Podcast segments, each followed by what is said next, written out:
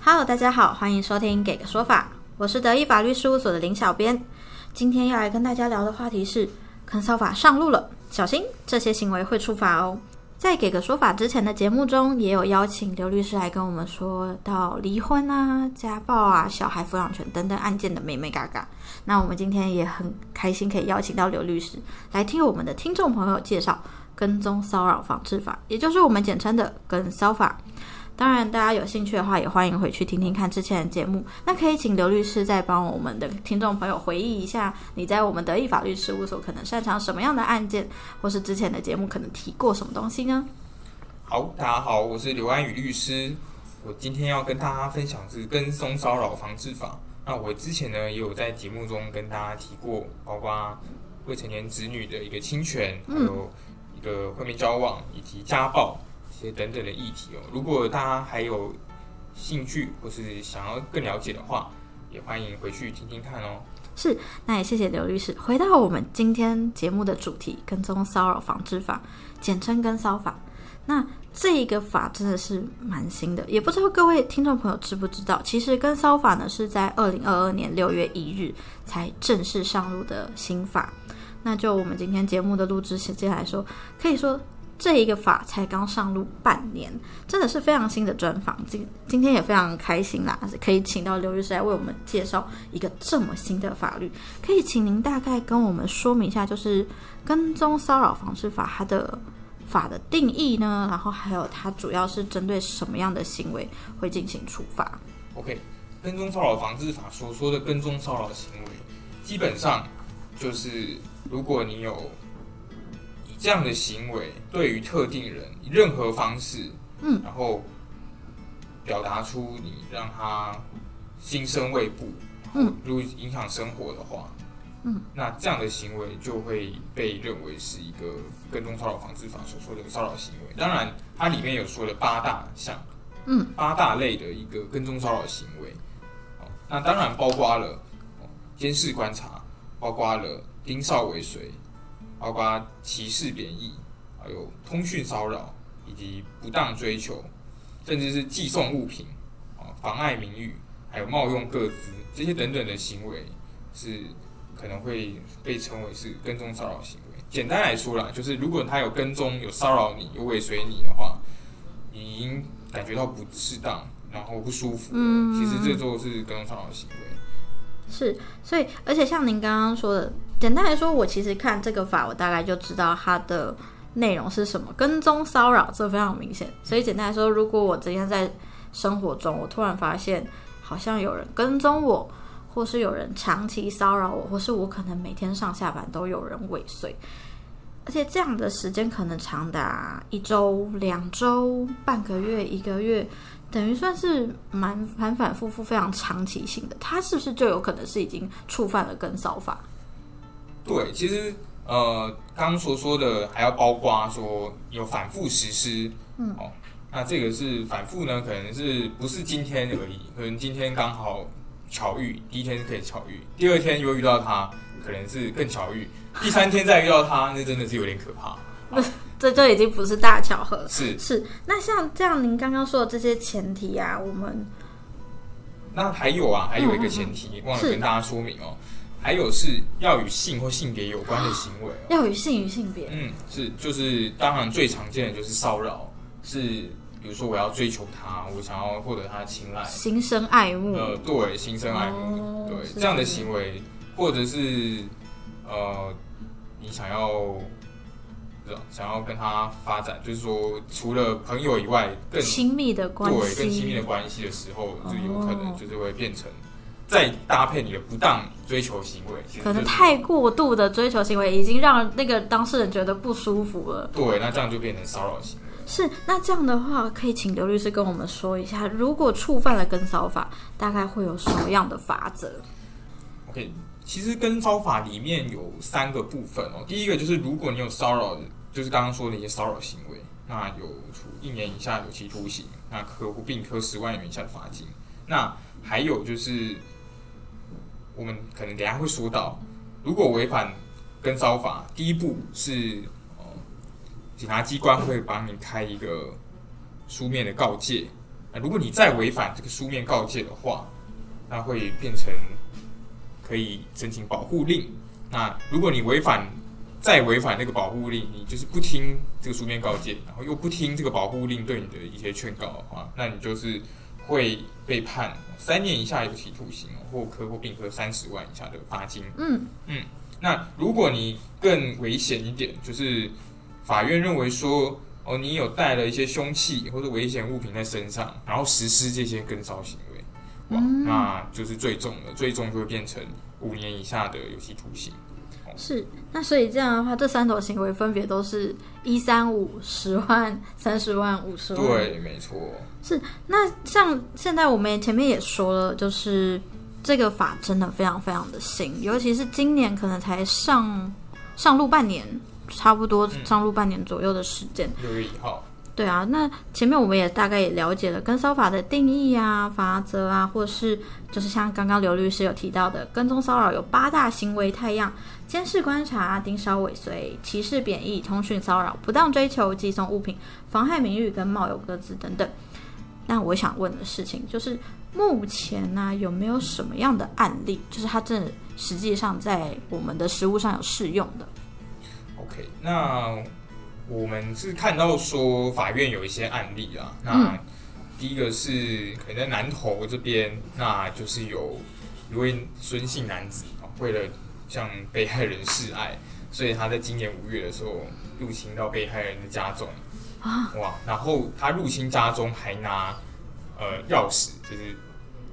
家中的钥这个被害人家中的钥匙哦，然后开门进入被害人的房间。然后造成被害人就是非常的恐惧，这真的蛮可怕的。因为你不仅他不仅跑到家里，然后还甚至跑到我自己的房内，这完全没办法想象这个状况到底有多惊恐哎。对，因为我们很难，就是说，应该是期待自己在自己的房间内不会有其他人闯进来，应该是安全的。对啊，一个安全的环境嘛。那所以这有可能除了触犯跟骚法外，有触犯到刑法上的无故入侵他人住居的罪，这样子。那如果看他有没有带凶器，如果刚刚所说的，如果他有带凶器在身上的话，那可能就是重罪，就是变五年以下哦被有期徒刑。那如果他没有带凶器的话，那就是一年以下的有期徒刑，可能是这样子。那当然他会因为呃他的状况啊，就是说，比如说他的家庭经济状况，嗯，他的一些学识，嗯，啊经历，嗯嗯，还有他到底有没有比如说犯罪的意图的一些。什么想法？这样子来决定他的量刑啊，最后就是判处拘役三十天这样子。那当然还是还在，应该是还在，可能还在诉讼中啊，就是说还没确定下来。嗯，对。所以目前判决他，他现在虽然是拘役三十天，嗯，就是等于说是法官是衡量了您刚刚说的这些种种因素，所以最后才判处他拘役三十天。可是这样听起来的话。嗯，跟骚法的法则好像没有那么重。呃，对，其实还有其他案例啊，当然就包括我看最多的是盯梢的行为哦，然后就是紧追在后，紧追在后，对，就是尾随他尾随他，就是很多都是说，哦，知道他上班必经的地点，哦，然后去守在那边，对，然后如果他经过的话，你就一直跟上去。那还有还有看过是在捷运站。会遇到，就比可能是上通勤七点多通勤的时间，等于有一个固定的时段，对，因为因为就是被害人可能就会固定时间出门，然后到捷运站，然后这个加害人就在这个捷运站等他，连续两天等着他，然后跟他坐捷运到其他地方去，就是一陪着他搭捷运，那两天在不同的地方下车。当然，这个就是因为连续这样子，可能对于这个被害人来说是很可怕的事，因为他觉得他。行程被掌握，嗯，对他上班的时候都都都被人家知道，他上班的地点、上班的时间等等的，就感觉上班地点也被知道啊。然后我上班时间、上班的行程，然后我在哪一个站上车、哪一个站下车，等于我会觉得自己的生活有点被入侵的。是啊，就是可能虽然这么危险的行为，但是目前来说好像都判的比较轻，都是拘役，拘役就是六十天以下。嗯，的一个刑期就是拘役，对，好像还没有到很就是说比较严重的程度啦，就是说可以判的比较重一点的这样的案例。是，但那这样的话，我们跟骚法的实行相较以前还没有跟骚法的话，它这样有什么改变？因为毕竟我们会建立这个专法，应该也是有它的目的性，或是这个法的定也有一个意义在，我们才会有这个法律。对，应该是说跟烧法是为了补足我们现行法的不足，它才会特别哦设立这样的一个法律。那现行法有什么不足呢？呃，应该说其他法律，因为在在跟骚法还生效之前，哦，其实有一个法律叫做《社会秩序维护法》。是，那这个法其实就是要规定大家在哦社会生活上有一些行为可能不可以做，例如说什么噪音，例如说水污染，哦，例如这样的行为是不可以的。那有八卦到这样的跟踪的一个事情哦，它是在这个《社会秩序维护法》第八十九条，它有说啊。如果你没有正当理由跟追他人的话，经劝阻不听者，会处三千元以下的罚款和审戒。哦，所以就是罚钱而已。对，那其实三千元以下，可能对于一般人，可能就会觉得跟交通罚单差不多。嗯哼哼。那申诫其实更没有什么实质上的效力，因为他就是警察会告诫你，哦，哎，你不可以这样哦，你不可以再追他人哦。所以警察也只能去当下可能驱赶警告这样子。对，那当然，他如果一直反复实施的话，就是你没有办法用一个手段，法律上的手段，然后来限制他不要做这样的行为。但跟骚法有这样的手段哦，因为跟骚法有这个保护令这样的一个手段。那如同刚刚所说的，如果他有这样的骚扰行为，你觉得不舒服，嗯。那你就可以请警察机关核发书面告诫。嗯嗯嗯。那如果这个加害人在收到书面告诫后两年内再违反了这样的书面告诫的话，嗯，他就会等于说已经算是有一件持续违反的行为，所以我们就可以去申请保护令，这一根烧法的相关的法条哦，然后里面法条来申请保护令。嗯，那保护令就可以禁止他。对你做像骚扰行为，当然包括刚刚说的什么传讯息啦，包括刚刚说的盯梢啊，嗯嗯，对，是那刘律师，那我这部分就会想要再跟您询问一下，就像我们以前也有邀请你来聊家暴法相关，也是有保护令这个申请，那这边的保护令跟家暴法的保护令有什么差别？如果这样的话，我为什么不能直接使用就是家暴法？好，其实。呃，申请的对象有一点区别哦，因为家暴法它比较偏向于家庭关系的成员哦，比如说有同居的家庭成员，或是曾经同居或是现任同居的伴侣，嗯，哦，嗯，所以这个是他的限制。但是跟骚法是不一样，跟骚法任何的陌生人、任何的网友、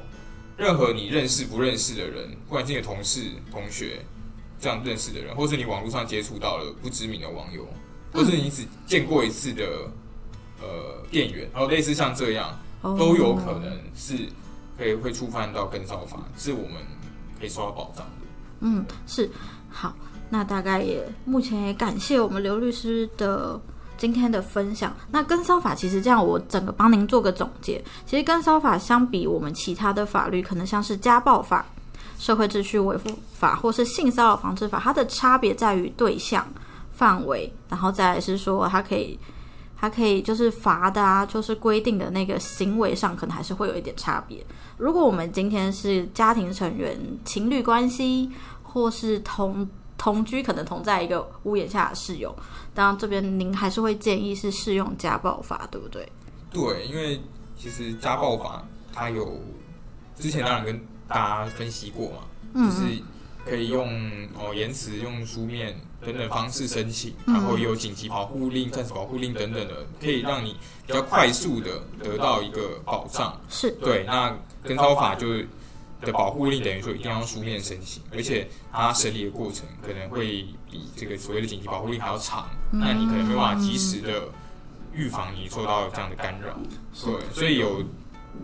如果是家庭成员，如果是同居或曾经同居的。人员或者情侣的话，嗯，那当然就建议大家还是用家暴法的保护令机制来保护自己。是没有错。那像我们的跟骚法，其实是因为主要我觉得在于最大差别是在于说那个对象。因为今天像您刚刚说的，有可能是我见过一面的店员，有可能是陌生人，或是 也有可能是身边的朋友、同事、网友等等。那如果以前是用社会秩序维护法，或者是我刚刚突然想到还有一个性骚扰防治法，哦好像都不能明确的，就是保护到我们自己，反而是使用跟骚法，我们可以有第一项是警察向警察报案，然后可以请警察开立书面告诫。再来，如果对方就是如果这个行为一直持续，甚至到了两年，等于我们已经开过书面告诫，他还持续再犯，那我们就可以再进一步的向法院申请保护令，保护自己。没错，对，那他之后如果他再违反保护令，我应该是可以提告，对吧？继续走诉讼。是没错，因为说他违反保护令的话，那他也有违反保护令相关的一个罪哦，就是刚刚所说的是三年以下的有期徒刑，或是并科三十万元以下的罚金。是的。